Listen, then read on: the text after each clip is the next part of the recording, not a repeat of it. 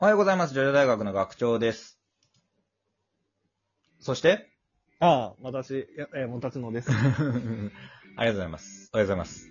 あえーお便り企画、ございます。はい。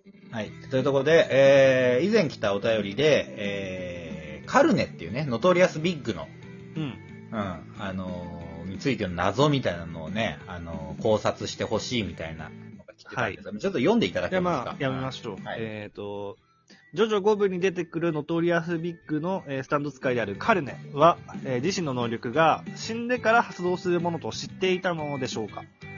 えーそのあたり、実際どのような作戦や意図で近づいてきたのかについて深掘りしてほしいですと。で、一応ですね、あの、質問者さんから4つはい。説、えーこんなのが考えられますっていうのが来てるんですけども、まず一つ目が、えーカルネはボスのためなら命を捨てるほどの忠誠心で我がと死に行った説。まあ、忠誠心がもともとあったと。はいはいはい。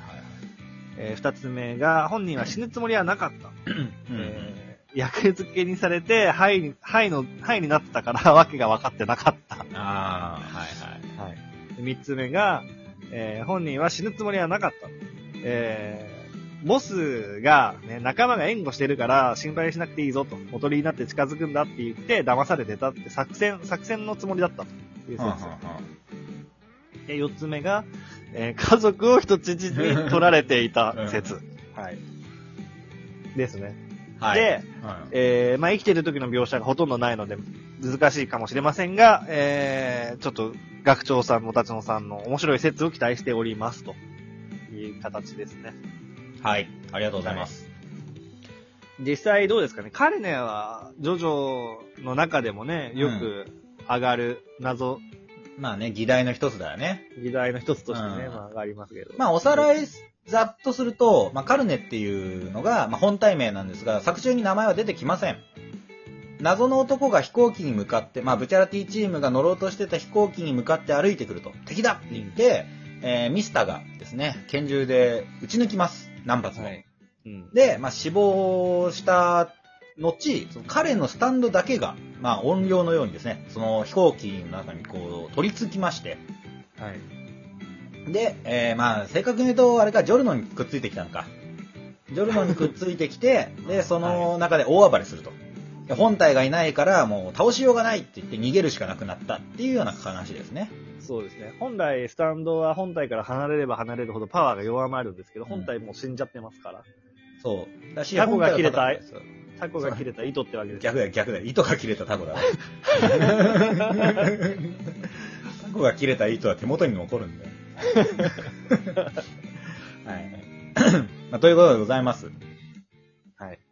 はい。で、まあその、だからカルネっていうのがもう死亡要因だと。もう最初からね、作戦の中で死ぬこと前提だったんじゃないかと。それはどうなんだっていうのが、まあ、謎というかね、はい。まあ、なんでそうなったんだと。それで大丈夫だったんかっていう。まあ、あとはそのね、その、まあ死んでから発動するっていうのがスタンドの能力なのであれば、なんでその能力を知ってたのかとか、そういう。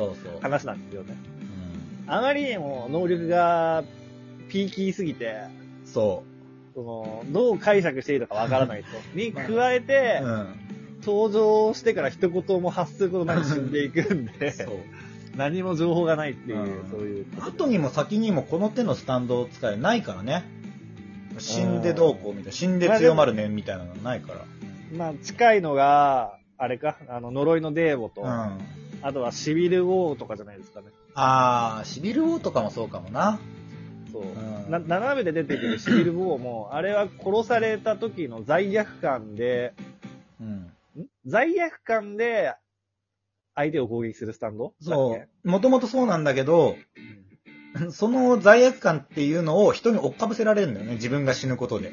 けそうそう。で、自分は復活できるっていう。まあ、ゾンビみたいなスタンドなんだけど。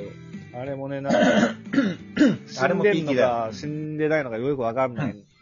う結構そ難解なスタンド。難解なスタンド、まあそうね、死っていうものが絡んでくると複雑になってくるんだけど、徐々にね。はい、まあというところで、まあ考察に入りましょうか。はいうん。あのーまあ一般的にというか、まあよく言われてるのは、まあボスへの忠誠心から、うんえー行動に至った。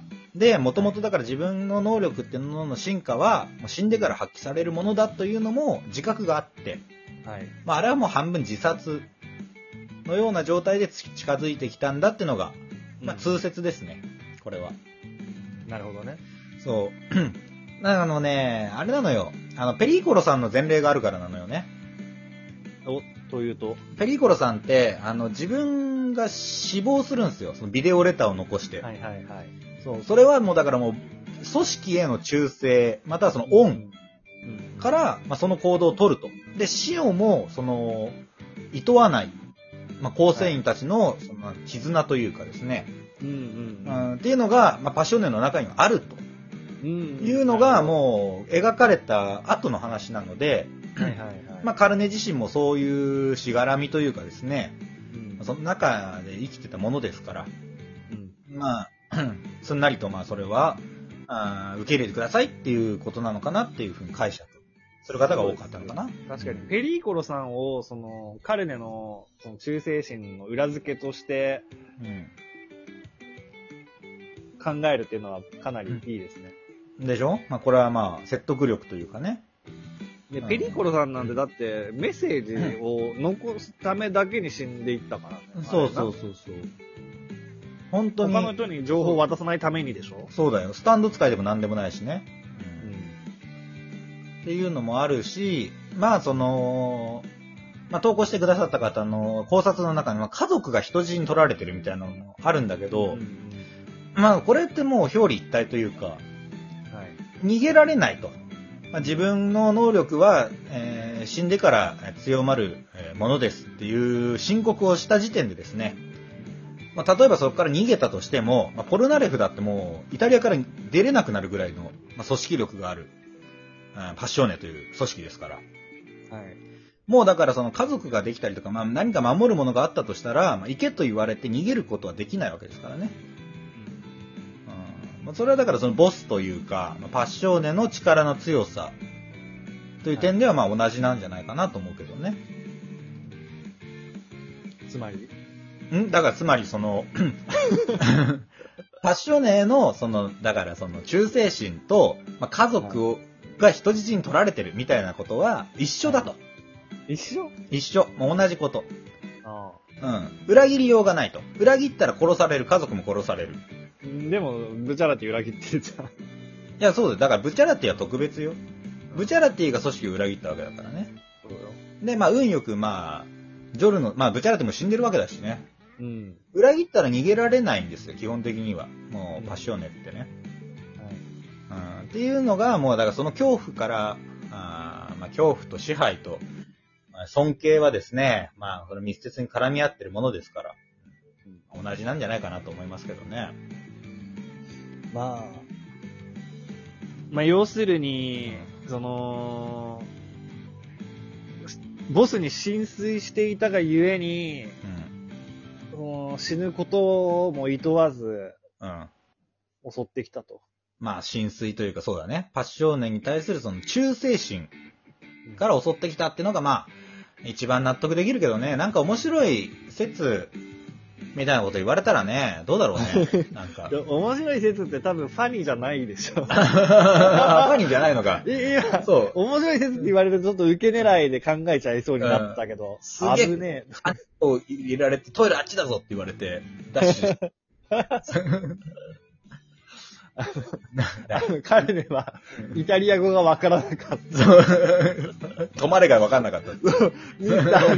なんか言われてるなって思そうって。近づいてきてたっていう。何ですかっていうので近づいて。なんでですか？足打たれてんの？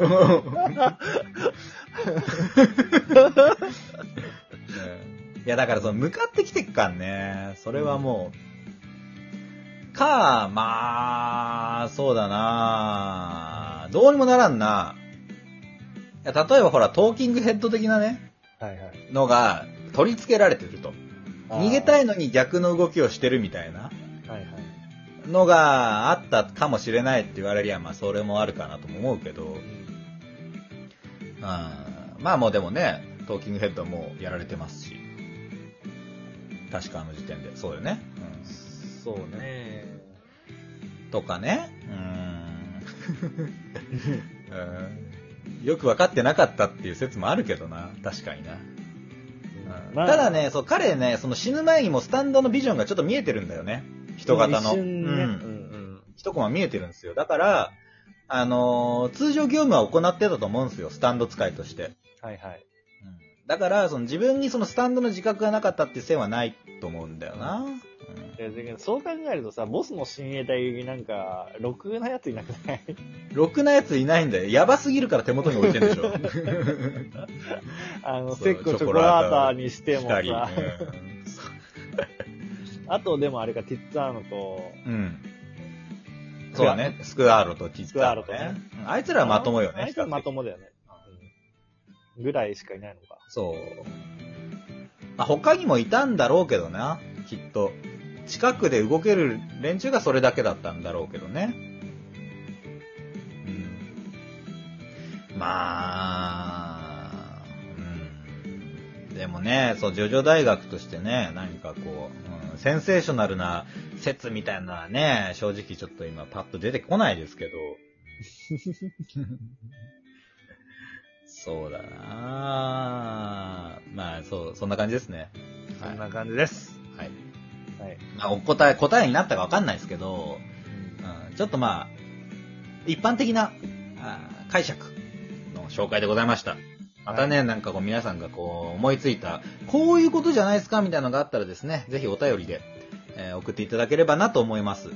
えーラジオトークの、えーお便り機能、またはツイッター連携のマシュマロからお待ちしておりますので、えーそちらの方よろしくお願いいたします。ではまた次回お会いいたしましょう。